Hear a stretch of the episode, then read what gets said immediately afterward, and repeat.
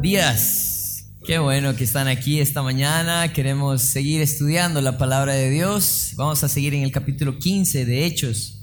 Ah, como decía Roberto, el pastor José Adán está ahorita en Alabama en una conferencia de misiones y la próxima semana va para Bellevue en Memphis. Así que estemos eh, orando por ellos, ¿verdad? Anda con Wendy y también con Napito. Andan en su primer viaje eh, juntos. Así que damos gracias a Dios por sus vidas. Vamos a ir al libro de Hechos y, ¿saben? Eh, vamos a estudiar la, última parte del capítulo 15 hasta este momento en el libro de los Hechos, nosotros hemos visto cómo eh, al principio, pues el Señor empezó a levantar una iglesia eh, de muchas personas, de miles de personas, ¿verdad? Después de la predicación de Pedro, empezaron a recibir personas a Cristo. Pero no solamente eso, sino que también comenzó la persecución en la iglesia, ¿verdad? Eh, el, movimiento eh, de la iglesia en los primeros días empezó a ser tan grande que llamó la atención de las autoridades y empezaron a perseguirlos para parar ese mensaje que estaba trastornando a la sociedad. También hemos visto cómo a, lo largo de esto no solamente los persiguieron, sino que algunos también empezaron a, sufrir, a, morir, a ser esparcidos pero la iglesia continúa, la iglesia avanza, la iglesia camina, porque saben, la iglesia es del Señor, no es nuestra. Y en la semana pasada nosotros estábamos viendo que no solamente la iglesia va a tener problemas externos, sino que también nos muestra en el, en el capítulo 15 que habían problemas internos, donde habían personas que estaban tratando de involucrarse en la iglesia y cambiando el mensaje de Cristo para... Ah, meter tradiciones y hacerlos personas religiosas y no personas que estuvieran reconociendo la gracia de Dios. Entonces, lo, bonito de esto, estos eh, capítulos es que no, nos muestra eh, la vida de la iglesia. La vida de la iglesia no es, una, no es fácil, nunca es fácil. Siempre van a haber problemas externos y también van a haber problemas internos. Y saben, y esta mañana no es la excepción. Porque vamos a estudiar los versículos del 36 al 41 y en esta porción de Hechos 15 vamos a ver cómo Pablo y Bernabé tienen una pelea y se dividen. O sea que no solamente tenían problema de que otras personas venían a la iglesia a querer causar conflicto, conflictos, sino que ellos mismos empezaron a tener conflictos que los dividieron. Y yo, cuando estaba preparando esta, esta enseñanza, yo decía, bueno, se va a llamar como la semana pasada, ¿verdad? Eh, conflictos que se solucionan bíblicamente. Pero ¿saben qué? Este problema no se solucionó en el momento. Así que no le puedo poner ese título, ¿verdad? Pero sí puedo decirles que en la iglesia siempre van a haber conflictos de opiniones. Eso es algo que usted y yo debemos de saber. Así como en su casa, como en el trabajo, eh, como en la calle, usted siempre va a tener eh, problemas, conflictos por sus opiniones. También dentro de la iglesia eh, eso se da. Pero vamos a ver cómo el Señor obra a través de esos conflictos que nosotros nos llevamos a cabo, llevamos por causa de nuestras opiniones. Así que antes de empezar, quiero que por favor inclinen su rostro y vamos a orar y vamos a entregar este tiempo al Señor para que sea Él guiándonos también. Padre, queremos darte gracias por esta mañana, gracias por tu palabra. Señor, reconocemos que eh, siempre vamos a tener opiniones eh, encontradas, opiniones diferentes, pero que eso no sea lo que determine nuestro amor a ti y tampoco nuestro servicio a ti. Señor, muchas personas se desaniman cuando encuentran a alguien que no tiene una opinión igual a la de él. Pero ayúdanos a ver la riqueza que hay en poder manejar estos conflictos como tú quieres. Ayúdanos, Señor, a tener un corazón dispuesto también a encontrar principios importantes para nuestra vida, que lo podamos aplicar. Gracias por cada uno de los que está aquí. En tu nombre santo oramos. Amén. Vamos a ir entonces al capítulo 15 Y solo a manera de repaso, ¿verdad? Porque de pronto si alguien no vino el fin de semana pasado, no quiero como, como cuando uno entra a una película, a media película, ¿verdad? No sabe qué es lo que estaba pasando. Ah, en el capítulo 15, eh, cuando Pablo y Bernabé terminaron el, primer viaje misionero, ellos llegaron a la iglesia de Antioquía, de donde ellos habían salido, y ahí dice el versículo 1, dice, algunos que venían de Judea enseñaban a los hermanos, si no os circuncidáis, conforme al rito de Moisés, no podéis ser salvos. Entonces estaban invalidando la gracia, ¿verdad? De la salvación por gracia. Entonces ellos eh, hicieron un, un, comité que fue a la iglesia de Judea para poder hablar esto con los líderes y aprendíamos la semana pasada uh, unos principios importantísimos para nosotros, que cuando tengamos problemas tenemos que ir a la raíz del problema, ¿verdad? Eh, para evitar chismes, para evitar más división, lo importante es ir y hablar con las personas involucradas. Ellos lograron eh, consensuar eh, sus ideas y tomaron una decisión, ¿verdad? Que estas personas que habían llegado a la iglesia no eran personas autorizadas y elaboraron un documento, una carta, donde les explicaban que su deseo era que no se les pusiera tropiezo de imponerles las tradiciones o reglas judías, pero que también ellos tenían la responsabilidad de, de apartarse de algunas prácticas que no honraban al Señor, para que hubiera mejor convivencia, para que ellos también juntos pudieran caminar para el Señor. Entonces, cuando eso sucede, en el versículo uh, 32, perdón, dice, y Judas y Silas, como ellos también eran profetas, consolaron y confirmaron a los hermanos con abundancia de palabra. Eso fue lo que eh, fueron a hacer Judas y Silas a, a, la iglesia de Antioquía. Dice, y pasando algún tiempo ahí, fueron despedidos en paz por los hermanos para volver a aquellos que habían sido enviados. Mas Silas le pareció bien el quedarse ahí y Pablo y Bernabé continuaron en Antioquía enseñando la palabra de Dios y, anunciando el Evangelio con otros muchos. Entonces vemos que ellos están trabajando juntos, la iglesia está creciendo, la obra de Dios no para.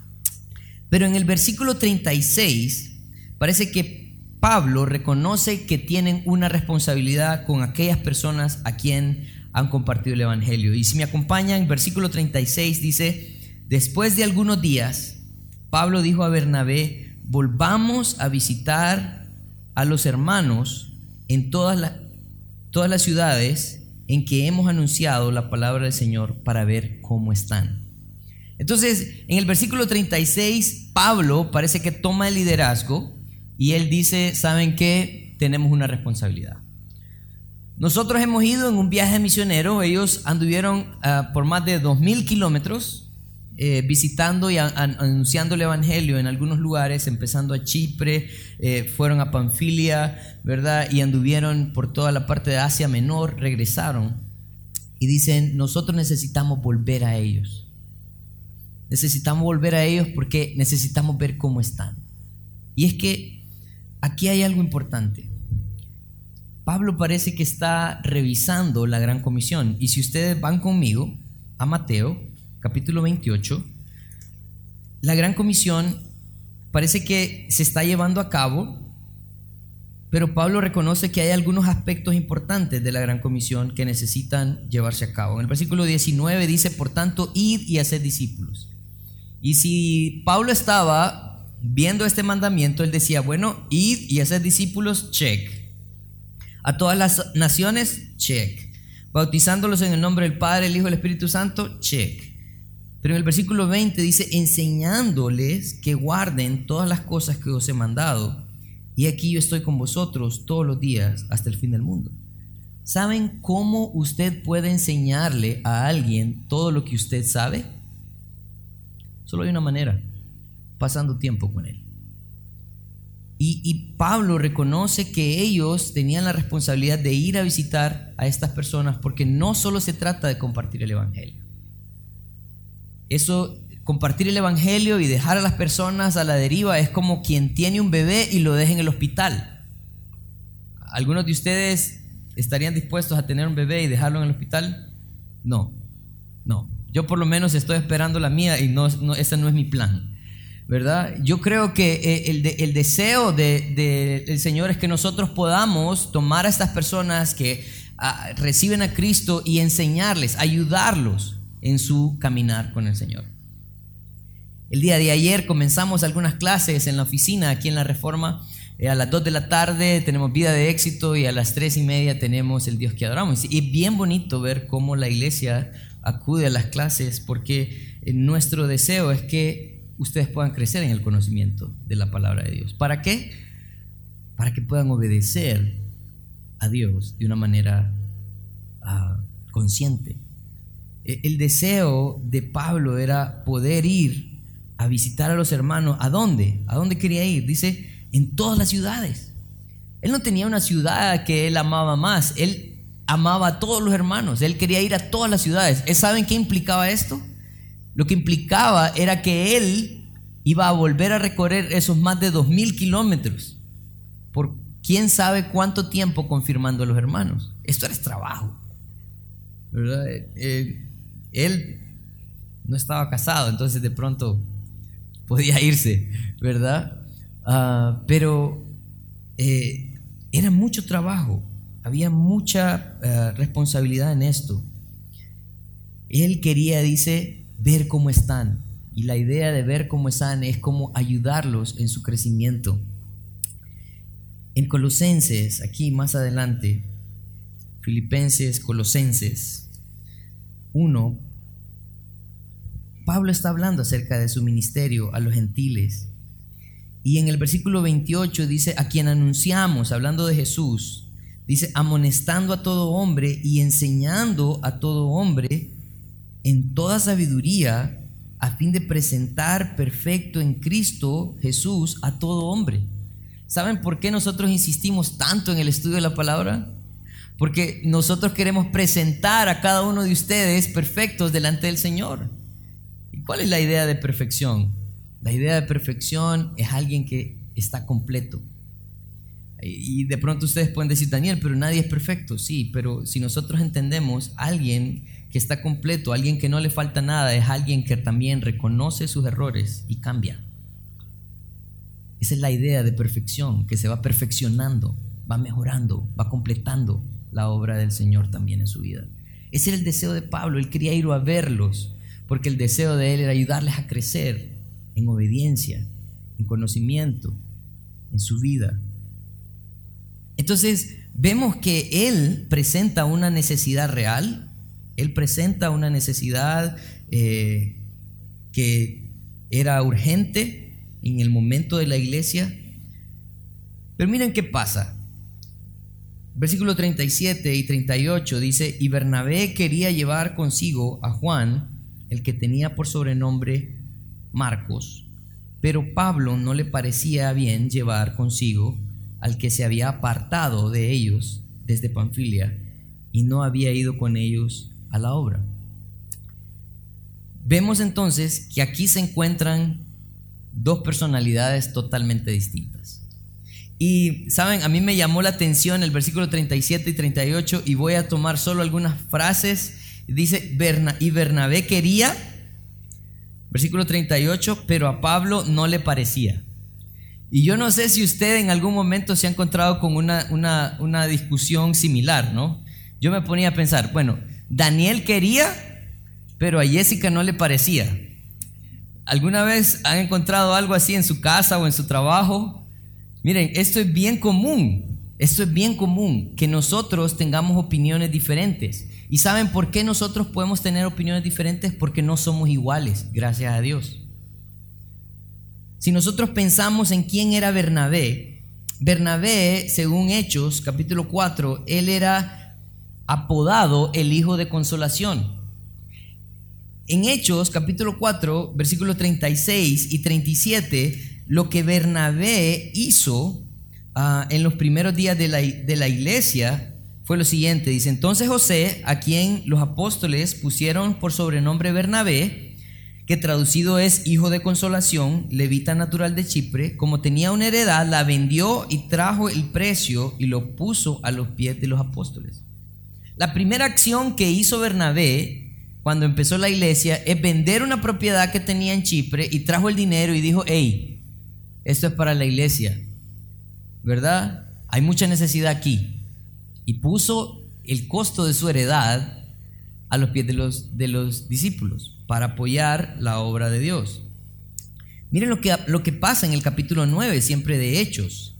Capítulo 9 de Hechos, él viene y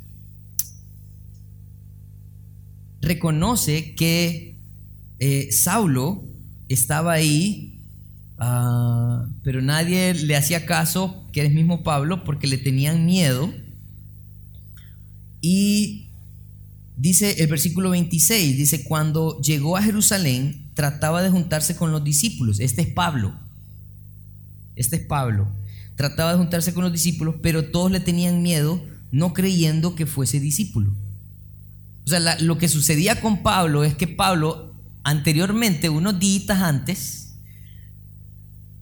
había sido parte también del sacrificio de Esteban. Y ahora, ahora es que sucede que es discípulo, pero todo el mundo le tiene miedo, porque no creían que en realidad él era genuino. ¿Y qué pasa? Miren el versículo 27, dice, entonces Bernabé, tomándole, lo trajo a los apóstoles y les contó cómo Saulo había visto en el camino al Señor, el cual le había hablado y cómo en Damasco había hablado valerosamente en el nombre de Jesús. Y desde ese punto que Bernabé toma a Saulo y lo introduce a los discípulos, él entonces andaba libremente en medio de los discípulos. ¿Qué hizo Bernabé? Bernabé se tomó la atribución de echarle el brazo a Saulo y decirle, este es de los nuestros. No lo ignoren. Y como estudiábamos anteriormente, al parecer, eh, Bernabé era un hombre grande y Pablo era un hombre pequeño, ¿verdad? Entonces el Big Bernie vino y agarró a Saulo y no solamente hizo eso, sino que también en Hechos 11, cuando la iglesia de Antioquía comenzó, en el versículo 22 y 23 dice que llegó la noticia de estas cosas a oídos de la iglesia que estaba en Jerusalén y enviaron a Bernabé que fuese hasta Antioquía. Este cuando llegó vio la gracia de Dios y se regocijó y exhortó a los hermanos que con propósito de corazón permaneciesen fieles al Señor. ¿Saben qué fue lo que hizo Bernabé en la iglesia de Antioquía cuando empezó? Lo fue a consolar también. O sea que Bernabé era un hombre que estaba lleno de amor, era grandote, pero también era lleno de amor. Y él lo que quería era animar a las personas animó al mismo Pablo, animó a la iglesia de Antioquía y ahora estaba tratando de animar a Juan Marcos, que también es su sobrino.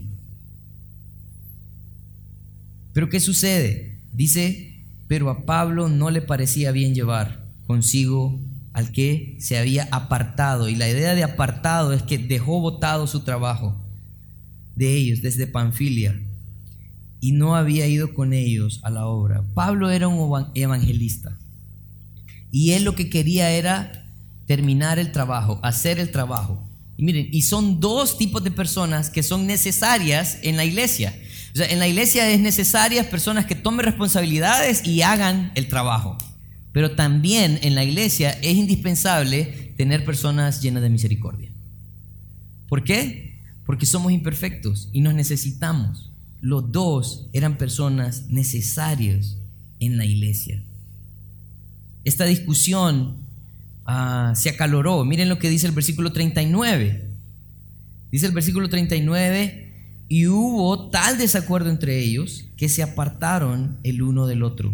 Bernabé, tomando a Marcos, navegó a Chipre, y Pablo escogió a Silas. Salió encomendado por los hermanos a la gracia del Señor.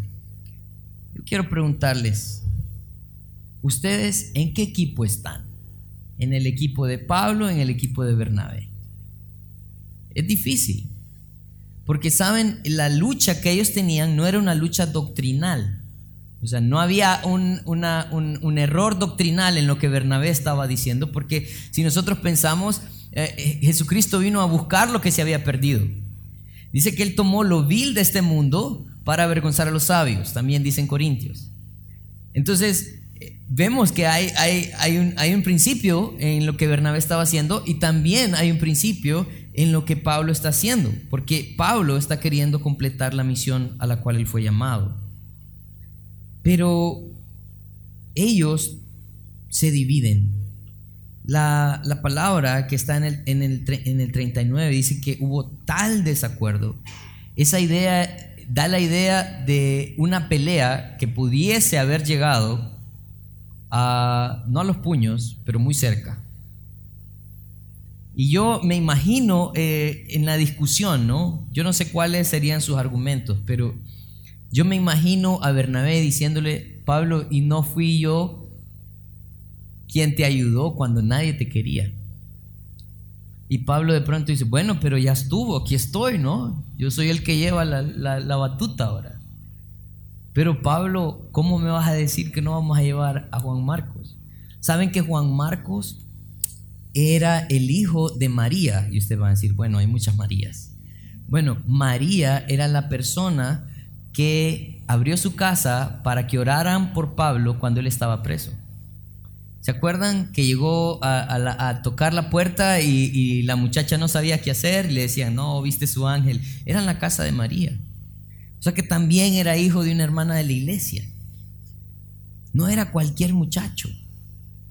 Era un muchacho que estaba también siendo enseñado.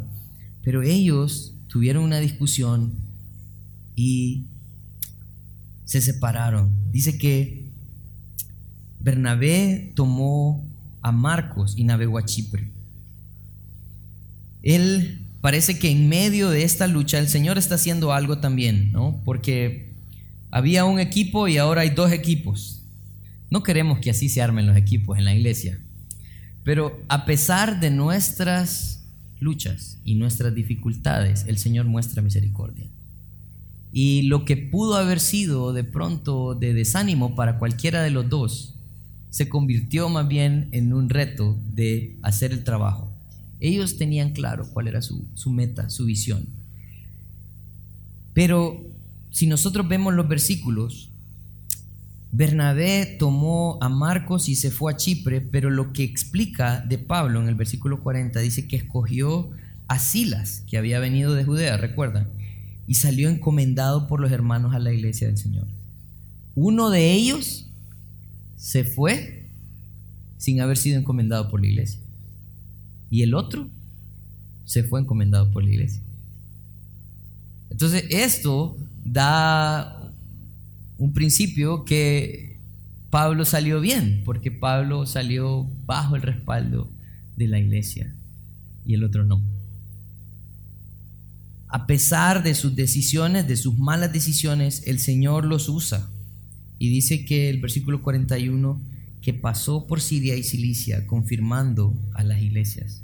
O sea que él, ellos ah, hicieron un trabajo. Saben, esta es la última vez que se menciona a Bernabé en el libro de los Hechos. La última vez. Big Bernie. No se vuelve a mencionar. Es más, ah, no se vuelve a mencionar del trabajo de Bernabé eh, en sí, sino es después por mención de Pablo, pero no vuelve a aparecer en escena. Así que vemos que de pronto el Señor estaba respaldando a Pablo también en su decisión y que a pesar de sus malas decisiones el Señor iba a seguir la obra. Hubo una multiplicación de trabajo porque entendían su responsabilidad, pero también quiero decirles, todos ellos llegaron a ser un grupo útil para el Señor. Porque, miren, yo les voy a decir algo, Juan Marcos los abandonó en Panfilia, pero Juan Marcos nunca dejó al Señor. Nosotros de pronto hay momentos en nuestra vida donde, donde vamos a, a dar un paso atrás, ya sea por miedo, ya sea por las razones que sean. Pero te voy a aconsejar algo. No dejes un paso atrás a Jesús. Mantente con Él. No importa si tienes miedo, pero no te alejes de él. Juan Marcos, muchos ah, de los historiadores atribuyen el Evangelio de Marcos a Juan Marcos. No solamente eso, sino, ah, miren lo que dice uh, Primera de Corintios 9, Primera de Corintios 9, 6. Nosotros vemos que Pablo y Bernabé uh, no se quedaron enemistados. Mire lo que dice, 1 Corintios 9, 6. Dice así, dice, o solo yo y Bernabé no tenemos derecho de no trabajar. En 1 Corintios, él está mencionando sus derechos como un apóstol y él está diciendo, hey, Bernabé y yo somos los que estamos trabajando todo el tiempo. En 1 Corintios él hace mención entonces de Bernabé como alguien que está trabajando a su lado. No solamente en 1 Corintios, sino que en Gálatas. En Gálatas. Gálatas capítulo 2, versículo 1. Gálatas 2.1 dice, después, pasados 14 años, subió otra vez a Jerusalén. ¿Con quién? Con Bernabé. O sea que Pablo y Bernabé no se quedaron peleados. Ellos arreglaron sus diferencias. Ellos de pronto tuvieron un conflicto en, Hechos 15, pero ellos arreglaron sus diferencias y siguieron trabajando juntos. Estaban juntos en Gálatas. Pero ¿qué pasa con Pablo y Juan? Bueno, miren lo que, ah, lo que dice eh, Colosenses 4, 10, Efesios, Filipenses, Colosenses. Y lo menciono así porque me perdí hoy en la mañana y no encontré el versículo. 4, 10. Dice, Aristarco, mi compañero de prisiones, os saluda, y Marcos, el sobrino de Bernabé, acerca del cual habéis recibido mandamientos. Si fuere a vosotros, recibidle. Él está diciendo, ¿saben qué? Hay dos personas que voy a mandar. Aristarco, mi compañero de prisiones, lo saluda y dice, pero a Marcos, el sobrino de Bernabé, quien les ha enseñado a ustedes o sea que ahora Bernabé es alguien que está trabajando, perdón, Marco, perdón, es alguien que está trabajando, el sobrino de Bernabé. Pero miren lo que dice, por ejemplo, a 2 Timoteo, capítulo 4, versículo 11, dice, solo Lucas está conmigo, toma a Marcos, dice, y tráele contigo, porque me es útil. Antes era un inútil para Pablo. Pero ahora lo menciona como alguien útil para el ministerio. Ah, en Filemón también, ahí una página más adelante, Filemón, versículo 24. Pablo dice, Marcos, Aristarco, Demas y Lucas, mis colaboradores. ¿Saben? como les decía, de pronto Lucas abandonó a, a Bernabé y a Pablo, pero él nunca abandonó su fe. Y el Señor terminó la obra en la vida de él, en la vida de Pablo y en la vida de Bernabé. En Primera de Pedro, capítulo 5, versículo 13 no solamente Pablo lo menciona como alguien especial, sino también Pedro. Dice, la iglesia que está en Babilonia, miren, él ya estaba ah, trabajando también con Pedro, dice, elegida juntamente con vosotros, y Marco, mi hijo, así le menciona Pedro, os saludan. Entonces quiere decir que todos ellos eran instrumentos útiles para el Señor. Quiere decir entonces que todos nosotros somos instrumentos útiles para el Señor. Nadie de nosotros, por una opinión, puede descalificar a nadie, porque al final el Señor hace la obra. Yo estaba pensando en esto, ¿no? ¿Qué fue lo que llevó a Pablo a reconocer que Juan Marcos era útil para el ministerio? Yo creo que Pablo maduró también en la forma de ver a sus hermanos. Yo creo que Pablo vio que verdaderamente había un anhelo en él de cambiar. Yo creo que nosotros tenemos que reconocer que Dios va a hacer la obra en cada uno de nosotros. Que de pronto somos unos inútiles, pero Él puede llegar, llevarnos a ser muy útiles. Quiero terminar con un par de, de ideas.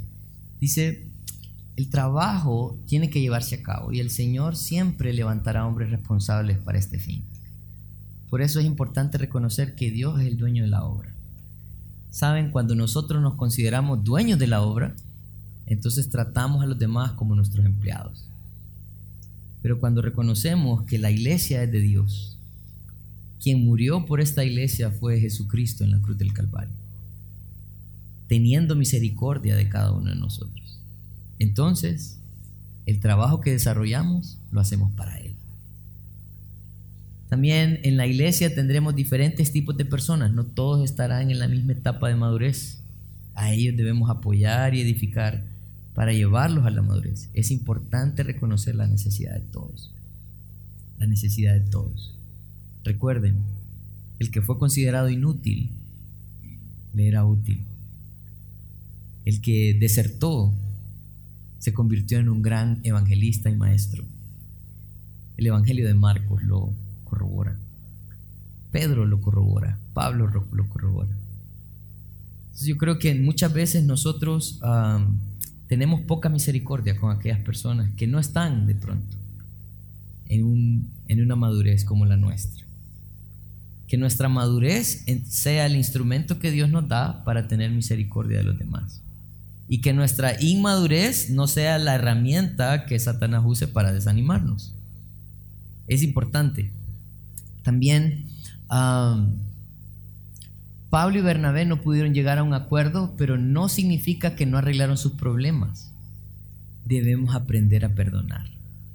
Alguien me dijo una vez, eh, Daniel, quien no perdona eh, se llena de amargura. Y la amargura funciona de esta manera. Es como quien se toma un veneno esperando que se muera el otro. Y eso no funciona así. En Hebreos 12, Hebreos 12, 15, el escritor de Hebreos nos motiva. En el versículo 14 dice, seguid la paz con todos y la santidad, sin la cual nadie, dice, nadie verá al Señor. Versículo 15, mirad bien, no sea que alguno deje de alcanzar la gracia de Dios, que brotando alguna raíz de amargura os estorbe y por ella muchos sean contaminados. Hay que tener mucho cuidado con la amargura, con la falta de perdón. Gracias a Dios nosotros vemos que Pablo y Bernabé pudieron perdonarse, pudieron trabajar juntos, siguieron haciendo la obra y siguieron edificando. Pero hay muchos casos también en los que la falta de perdón no solamente me aparta de la iglesia, sino que me aparta de la gracia de Dios y me lleva a ser un instrumento de contaminación a los demás. Recuerden, no se tome el veneno esperando que se mueran los otros. Busque arreglar sus problemas. Perdone, perdone. Eso va a traer paz, eso va a traer gozo y eso le va a ayudar a servir al Señor de una manera diferente también. Pablo reconoció que aquel que a sus ojos fue un inútil, Dios le convirtió en un colaborador útil para la obra. Yo no sé si alguno de ustedes ha sido desanimado por otro. Pero quiero decirle algo. No viva para las personas, viva para el Señor. Yo no sé si en algún momento yo voy a menospreciar a alguno de ustedes, espero que no.